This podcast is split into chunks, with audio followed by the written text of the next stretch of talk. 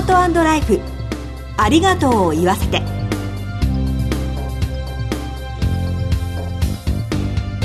こんにちは。番組パーソナリティの栗林さみです。前回に引き続きコメンテーターは全日本総裁業協同組合連合会理事の湯浅昌司さんです。どうぞよろしくお願いします。えー、湯浅でございます。よろしくお願いいたします。私たちは北海道の富良野市に来ております。収録場所の新富良野プリンスホテルには風のガーデンと名付けられた英国式の庭園があるんですよね。はい、えー、ドラマ「優しい時間」に出てきた喫茶店もありますね。そうなんですよね。あの徒歩5分ほどの場所であのそちらの喫茶店は営業されているんですけれども富良野というのは倉本壮さんの作品そのままの世界が広がっているんだなと感じさせられているんですけれども今回も引き続き倉本壮さんをゲストにお迎えしてドラマの制作秘話や名優との出会いについてお話しいただく予定です。早速この後ご登場いただきます。お楽しみに。ハートライフありがとうを言わせて。この番組は安心と信頼のお葬式全総連全日本総裁業協同組合連合会の提供でお送りします。改めまして番組パーソナリティの栗林さみです。全総連の岩佐です。早速ゲストをご紹介しましょう。前回に引き続き脚本家の倉本壮さんです。どうぞよろしくお願いします。お願いします倉本さんには4週にわたってゲストとしてご登場いただいております。最終日の今日は脚本家の仕事について伺ってまいります。倉本さんはご自身のお仕事を心の選択やというふうにおっしゃっていますけれども、えーはい、その、まあ、真意どういうところにあるんでしょうか、うんまあ、僕らの仕事って人の心をきれいにする洗うっていうことじゃないかっていう気がするんですね、はい、だからそのそれは刑事物でも恋愛物でも何でもいいけど表面面白くてガチャガチャしててもお客はその時は面白いかもしれないけど何も残らないだろうし心洗われないっていう気がするんですよ。なぜそんな洗わないものがいっぱい増えちゃったかっていうことを考えますとね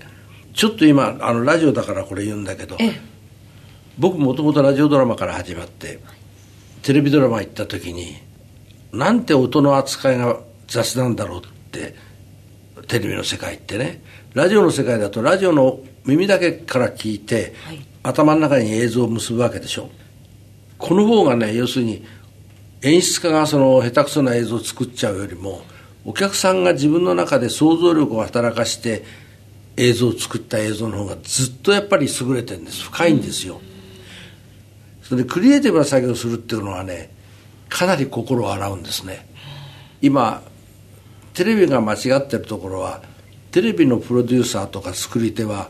テレビの観客はバカだって思い込んでるんですよ。はい、だからよっぽど丁寧に説明してやらないとわからないっていう。だからしつこくしつこくやるし繰り返しをやるしもう何度でも繰り返しますよね。そうするとねだんだんねそれに流されていくテレビのお客っていうのは想像力がなくなっていくんですね。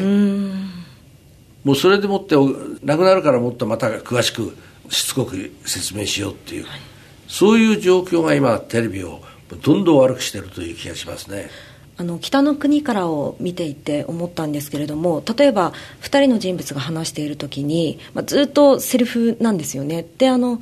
最近のテレビだったらそこにあの再現の要は映像とかが挟むのが全くないんですけれどもそのツーショットだけでずっと見ていられるなと思ったんですよ。それはその想像力っていうところにつながってるのかしらなんて今お話を伺っていて思いました。そうだと思いますね、うん。北の国からのナレーションというのはかなり高倉健さんをヒントにしたんですけど、はい、健さんと話してると5分間ぐらい黙っちゃうんですよあの人ね。答えないんですよ無口で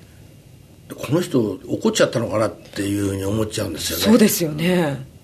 でもその健さんがその時頭の中何考えてるのかっていうのを想像する時間って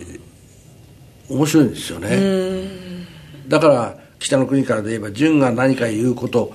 でその時に何を思ってるかっていうことを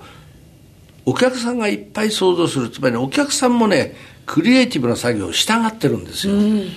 それをね今無視しちゃってるんですね。ものづくりの側が。それが今現状なんですね。ええ。それが現状ですね、あと北の国からを例えば見ていて思ったのが全員が何か愛すべきところがあるというかこう、どこか欠陥があるって言ったらいいんですかね、生きてるというか、キャラクターが。あれはすごいなと思いました。欠陥はね僕必ず役者をっていうかキャラクター描くと欠陥から入ります。欠陥から入る、ええ、だから俳優さん僕は雑記作者感覚があるから、ええ。加賀まり子にしてもあの八千草さんにしても浅岡瑠璃子にしてもみんな本人を知って書くわけですけどもでも加賀まり子なんかすぐ欠陥が分かるから書きやすいんですよ。欠陥を書いてやらないとその人の個性が出てこないんですよ。だから八千草さんはねどうしてもそれが僕見つからなくて欠点が。ええ。事実あんまり欠点のない人なんですよね。もう本当に天使のような人なんですよ、でも僕マネージャーに1年ぐらい付き合ってから「俺八千さん書けない」って言ってもあの人欠点が見えないしなんかあの人が自分の家でおならするのかどうかあの人のおならの音が分かんない から書けないって僕言ったそしたらその晩八千草さんから電話がかかってきてえなんかケタケタ笑ってんですよ。私のおならの音分かりませんって言われて、あらーなんて言って、もうこちらも困っちゃって。でもそれだったら、新玉さんのおならの音も分かりませんでしょって言ったんで、なんかそのことで僕はひょっと晴れたんですね。新玉道夫さんですねあ、この人にもなんか対抗心とか嫉妬心みたいなものがあるんだなっていうことがちょっと分かってね。でそれも結構根深いところで意地悪なところがあるなみたいなところがちょっと見つかってね。それをきっかけにして開けて書けるようになりましたけど。あとは倉本さんはそのドラマの中で人を送るシーンというのをねたくさん書かれていますけれどもその人を送るっていうことに対してのその描き方っていうのはどういうふうにドラマの中では描くようにしてるんですか？僕ね送るっていうことはね、ええ。僕ももう送られるのは近いからあれなんだけど送られる側はねもう分かんないだろうと思うんです、送られる側に僕はあの来世とか、はい。死んで天国行く地獄行くみたいなものの考え方一切持ってないんですよ、死んだらなくなるっていうしふうに無神論者ですしあんまりそのみんながよく送ってくれたとかそういうことはもう死者は考えないんじゃないかっていう気が僕はしてるんですね。はい。だから葬式とかああいうものっていうのはむしろ送る側のためにあるものじゃないかっていう気がしてるんですよ。送る方には別れの悲しみがありますから。ただ死んだ人にはね別れの悲しみっていうのは死ぬ寸前まではあるけども、死んじゃったらもうないような気がするの。僕は、だって何にもないんだから意識も。言ってみれば遺族のための儀式であり遺族のための慰めでありはい。そっちじゃないかって気がするんですね。ではそのあたりもドラマをでは重きを置いて書かれているところはありますか？ありますね。あるんですね。だからあの安らぎ里で女房が先に死ぬべきか亭主が先に死ぬべきかっていう話をはい。男たちが話すシーンがあるけども、やっぱりこれ僕なんかも随分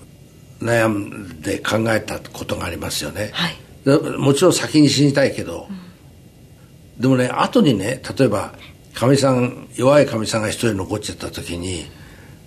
例えばかみさんが認知症にかかっちゃったとか病気した時に誰が面倒見るんだろうってことを考えた時にやっぱりね残った方が辛いですよ、だとしたらその辛い方を男なら選択すべきじゃないかっていうところへ考えがいくんですね。それからやっぱり野菜の里で出てきたんだけどもはい。もしもかみさんとどっかで再び会うことができるんだったら若い頃のかみさんがいいか老けたかみさんがいいかっていう話に、が話題になり出ましたけどもやっぱり老けたかみさんじゃないかと会い会いたいんじゃないかつまり何十年も一緒に暮らしたそれだけのその履歴を積み重ねた女房となら話すことはいっぱいあるけども若い頃だとただぽーっとなってただけでそういう重い話とか深い話はできないんじゃないかっていう。夫婦ってね恋人同士の頃は見つめ合う時間が長いですよね、はい。でもね年取るとねだんだん見つめ合う時間は少なくなってくる気がするの、見つめ合ったってシワばかり見えてくるし。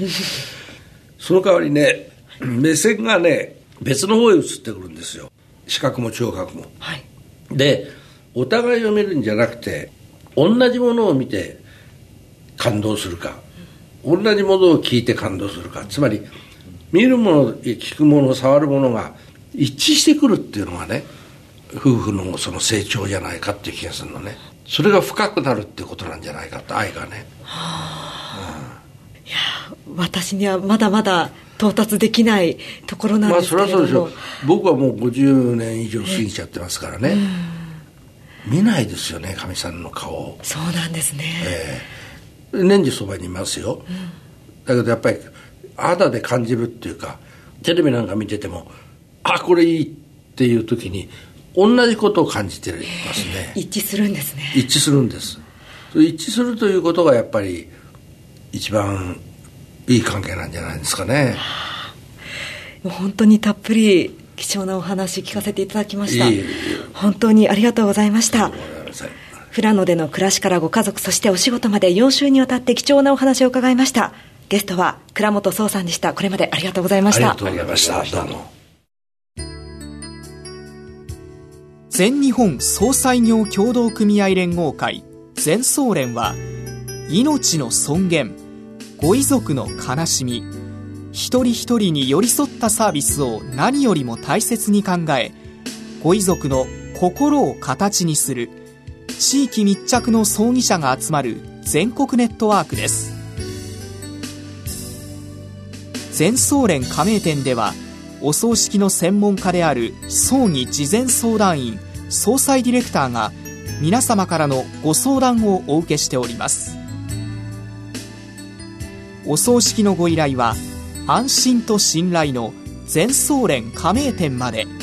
詳しくは全総連ホームページをご覧ください。すべては個人ご遺族のために。全総連。全総連。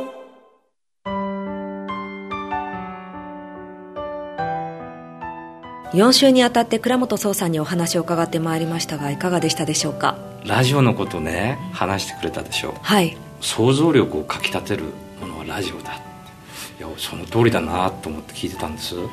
ぱり目で見て、うん、自分が感動するんじゃなくて耳で聞いてそれを感動するわけだからいかにそれを伝えるのがラジオって難しいことなんだなってね